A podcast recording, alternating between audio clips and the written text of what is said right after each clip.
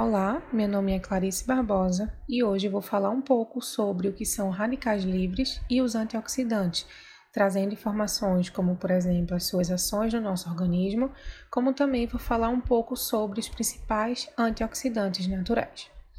Bom, os radicais livres, moléculas oxidantes ou espécies de ativas, como são conhecidos na literatura, são moléculas que apresentam um ou mais elétrons desemparelhados na sua camada mais externa, e essa característica os torna altamente instáveis.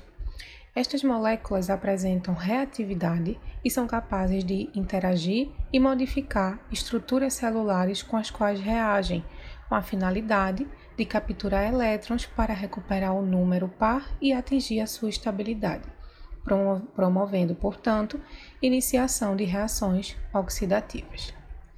É importante destacar que esses radicais livres, quando em níveis intracelulares adequados, são fundamentais para a ocorrência de diversos processos celulares, como, por exemplo, desempenham um papel imunológico atuando nas barreiras contra a entrada de microrganismos, no controle de vias de sinalização intracelular, na síntese de moléculas biológicas, como também no crescimento celular. Em contrapartida, quando em altas concentrações intracelulares, essas substâncias oxidantes são responsáveis por afetar a homeostase celular e causar efeitos negativos ao organismo. Dentre esses efeitos negativos está o que se conhece como estresse oxidativo, que é um distúrbio metabólico ocasionado pelo desequilíbrio entre a produção de moléculas oxidantes e a capacidade de atuação dos sistemas antioxidantes em degradá-las. Ou seja, os níveis de radicais livres são tão elevados que, as, que os sistemas de defesas antioxidantes presentes no nosso corpo não são capazes de atuar de forma adequada. Esse desequilíbrio, que é caracterizado estresse oxidativo, pode ser causado por desgastes físicos, como prática de esporte intensa e constante, insônia, estresse, má alimentação, ocorrência de lesões teciduais por inflamação, traumas, infecção, exposição ao calor, radiação, toxinas, dentre outros. Então, como eu falei anteriormente, os radicais livres, para atingir a sua estabilidade eletrônica, eles interagem com estruturas celulares. Desse modo, essas espécies de ativas podem interagir com as biomoléculas, sendo capazes de alterar a estrutura e a funcionalidade destas. Por exemplo, ao interagir com a molécula do DNA, pode causar alterações por meio da quebra da dupla fita e degradação de bases nitrogenadas, como também pode promover a expressão de genes oncogênicos. Além disso, está relacionada também com a peroxidação lipídica, que é um processo que altera a fluidez, permeabilidade e seletividade da membrana celular como também os radicais livres promovem a oxidação de proteínas, causando degradação e mudança conformacional.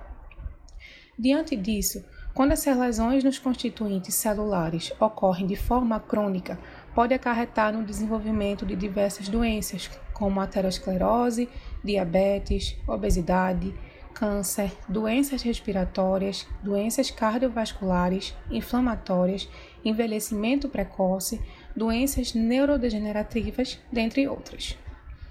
Devido aos potenciais danos nos sistemas biológicos ocasionados pelos radicais livres, o nosso corpo dispõe de sistemas antioxidantes, que compreendem substâncias que atuam diretamente na neutralização dessas espécies radicais de modo a inibir as reações de oxidação das biomoléculas e proteger as células dos danos negativos ocasionados por estes.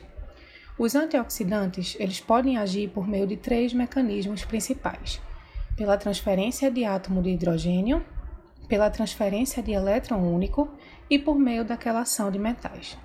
Além disso, esses antioxidantes podem ser classificados de acordo com seu momento de atuação sendo, portanto, antioxidantes de reparo, que são aqueles que atuam desde o início, suprimindo a formação dos radicais livres. Também são considerados antioxidantes de eliminação, que são aqueles que atuam por meio da captura e eliminação desses radicais quando eles já estão formados.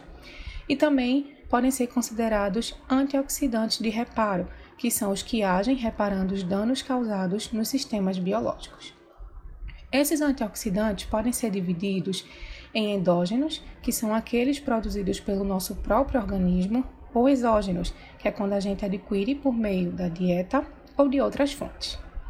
Além disso, eles podem ser classificados em sintéticos ou naturais, sendo os antioxidantes naturais representados principalmente pelos tocoferóis, vitamina C, carotenoides e compostos fenólicos. Como a gente bem sabe, as plantas são fontes valiosas de uma vasta gama de metabólitos secundários, que são conhecidos por desempenharem um papel importante na adaptação ao meio ambiente e também por se apresentarem como uma fonte importante de substâncias farmacologicamente ativas, conferindo propriedades bioativas aos extratos vegetais. Desse modo, o potencial antioxidante das espécies vegetais está associado principalmente à presença de metabólitos secundários. A maioria dos antioxidantes naturais são obtidos através de ervas, especiarias, vegetais, frutas e sementes, onde os compostos fenólicos, como os flavonoides, taninos, fenóis e ácidos fenólicos, são as principais substâncias responsáveis por essa atividade. Os extratos vegetais que apresentam compostos fenólicos são considerados fontes efetivas de antioxidantes. Isso porque, devido à presença de grupamentos hidroxílicos, em geral, os compostos fenólicos são considerados como multifuncionais como antioxidantes, por atuarem de diversas formas, como, por exemplo, combatendo os radicais livres através da doação de um átomo de hidrogênio de um grupo hidroxila da sua estrutura aromática neutralizando os radicais livres, estimulando enzimas antioxidantes como a catalase e a superóxido dismutase. Pode atuar também por meio da quelação de metais de transição, como ferro e cobre, que participam do processo catalítico de formação de radicais livres. Podem agir interrompendo a reação de propagação dos radicais livres na oxidação lipídica. Podem também modificar o potencial redox do meio e agir reparando a lesão das moléculas atacadas por esses radicais livres.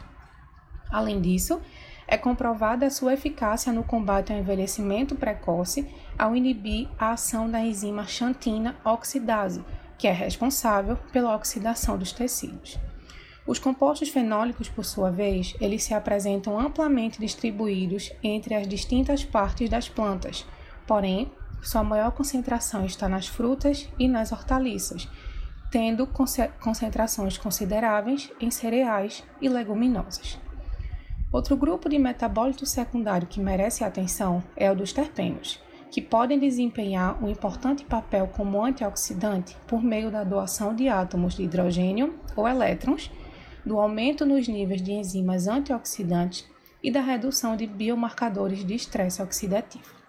Os carotenoides, como o licopeno e o beta-caroteno, por exemplo, apresentam ação antioxidante devido à sua capacidade de sequestrar o oxigênio singlet e o radical peroxila, reduzindo a disponibilidade de radicais livres que são responsáveis pelas reações oxidativas. Além disso, os carotenoides, por possuírem caráter lipofílico, atuam como antioxidante sobre as lipoproteínas LDL e HDL.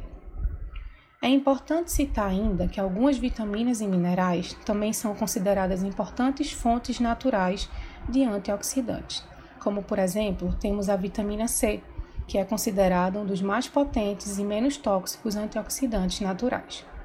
É um sequestrador muito eficaz de radicais, como por exemplo o ânion superóxido, radical hidroxila, peróxido de hidrogênio e o oxigênio singlet.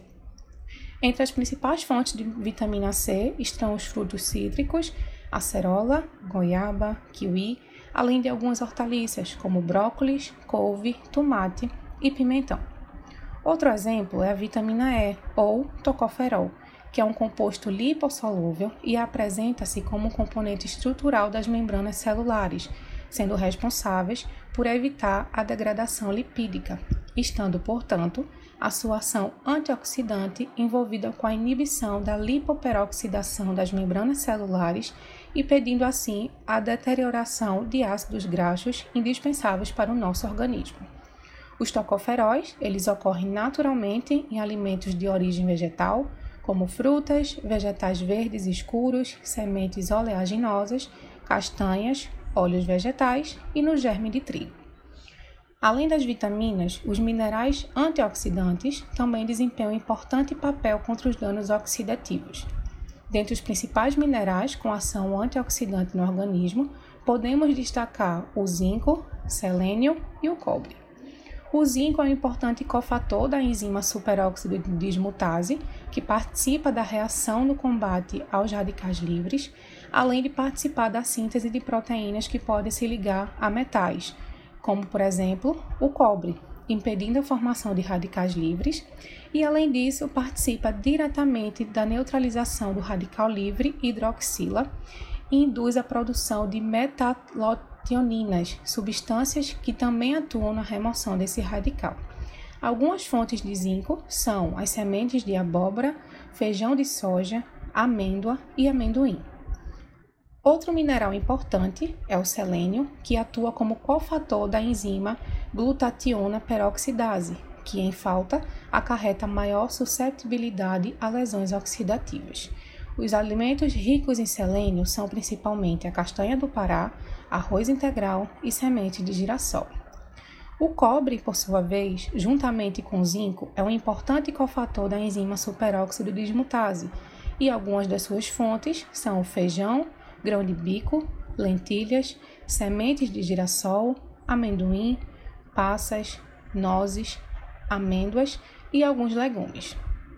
Bom, diante do exposto, é possível observar a importância de se manter o equilíbrio intracelular de moléculas oxidantes e antioxidantes para que se atinja a condição homeostática. Para atingir esse equilíbrio, o consumo de antioxidantes naturais por meio da ingestão continuada de alimentos ricos em carotenoides, compostos fenólicos, vitamina A e E e minerais como zinco, selênio e cobre configuram importante alternativa na inibição dos danos provocados pelo excesso de radicais livres no nosso organismo.